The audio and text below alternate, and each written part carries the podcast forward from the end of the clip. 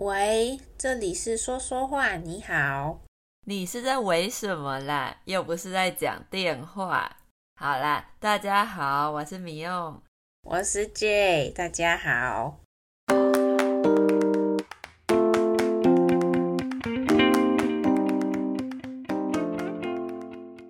说到讲电话，真的是蛮神奇的耶。除了英语系国家接起电话都会讲 “hello” 或是 “yes” 之外，中文、日文跟韩文都有自己不同的接电话语言，真的是太有趣了。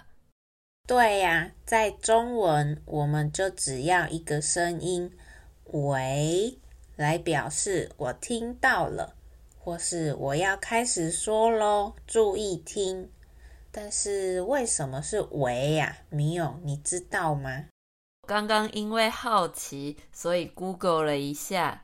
有很多种不同的说法，不过我自己是觉得应该就只是一个开头吧，让电话另一头的人知道我接起来了，听到了的感觉。因为在中文里面，我们在叫人的时候也会很常“喂喂喂”的叫。嗯，对对对，如果是四声“喂喂喂”会比较强烈。通常我们在电话里面会变轻一点的说“喂”，要不然呢？如果说“嗯”，声音太小，说“啊”又太奇怪、太惊讶的感觉。对啊，不过通常“喂”都用在跟自己比较熟、认识的人，或是私下接电话接到不认识的人打来的电话的时候会用的。那在公司接电话的时候，又是另外一种说法了。对，如果是在工作、商业上的用法，通常不说“喂”，听起来比较专业。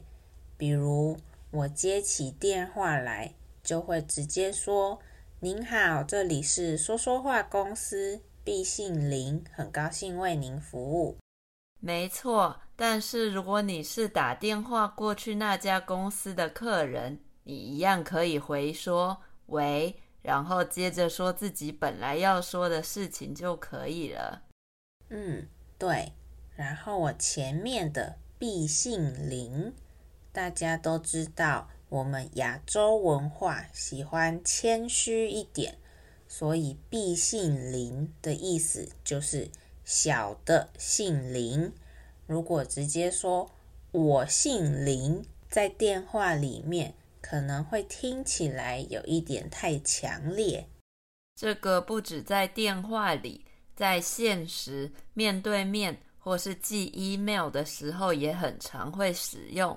刚刚说“敝”是谦虚的意思，那问别人的姓名的时候就会说：“请问您贵姓？”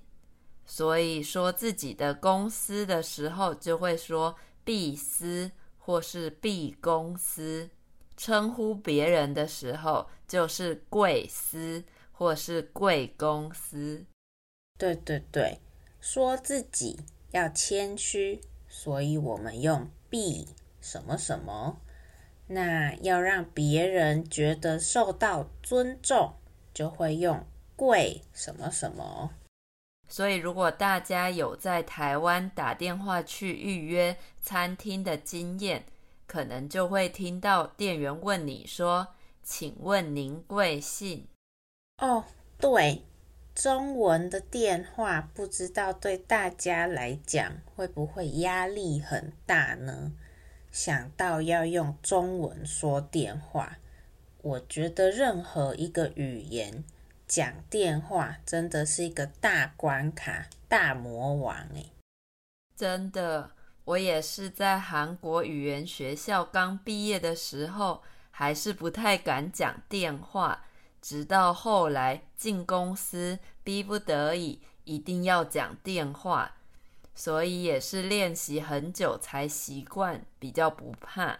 因为讲电话看不到对方的表情，真的会很害怕。会怕无法沟通。嗯，对，我以前刚到澳洲的时候，需要打电话，也是都吓得要死，紧张死了。真的，大家可以把打电话当作是学语言的一个很大的里程碑。里程碑本来是在路上的指标，在这里用来形容一个有重大意义的事情、目标。一个达成了会让人有成就感的一件事。嗯，讲电话真的是值得骄傲的里程碑，非常不容易呀。但是我们还是来举个例子，让大家知道我们平常讲电话的时候要怎么说自己的名字吧。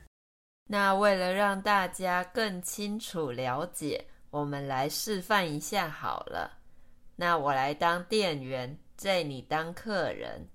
好，我是想要定位的客人。那开始喽。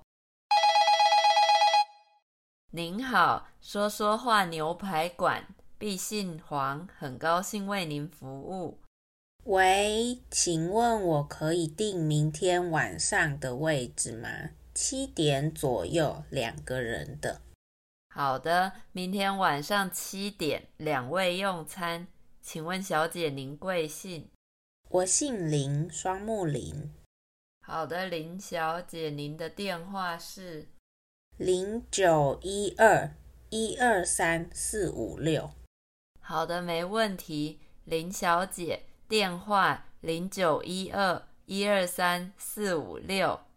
那明天晚上七点，两位。位子为您保留十分钟，谢谢您的来电。好，谢谢，拜拜。好啦，所以大家有听到我怎么说我的信了吗？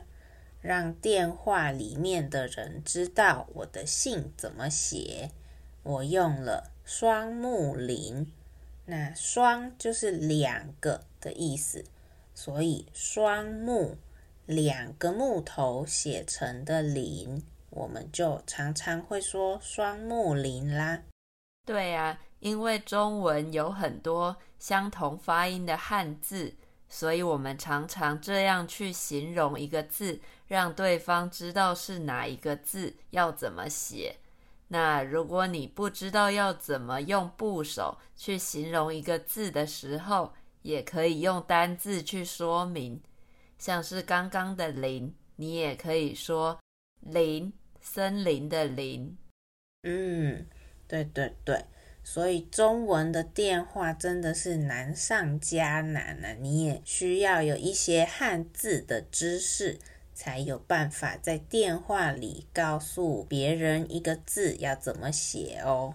嗯，那这样大家对用中文讲电话的方法有没有比较清楚啦？以后有机会的话，也可以试着挑战看看哦。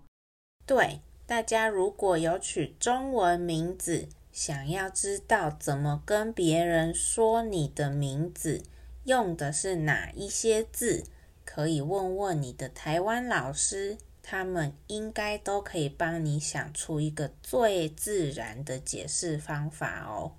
那我们今天就先说到这里喽。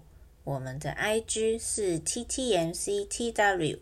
如果你喜欢说说话，在 Apple Podcast、Spotify 和 Google Podcast 都可以订阅和追踪我们，并且给我们五颗星星哦。我们说说话每个礼拜都会上传一集新的内容，大家每个礼拜都可以听到新的主题，可以去找自己有兴趣的主题来听。那如果你喜欢我们的节目，而且也觉得对你的中文学习有帮助的话，也可以到 Coffee 斗内给我们鼓励哦。对呀，如果大家有固定听我们的节目练习中文，也可以考虑在 Coffee 上每个月一点点的小额赞助，给我们支持哦。那我们今天就说到这里啦，拜拜。谢谢大家，拜拜。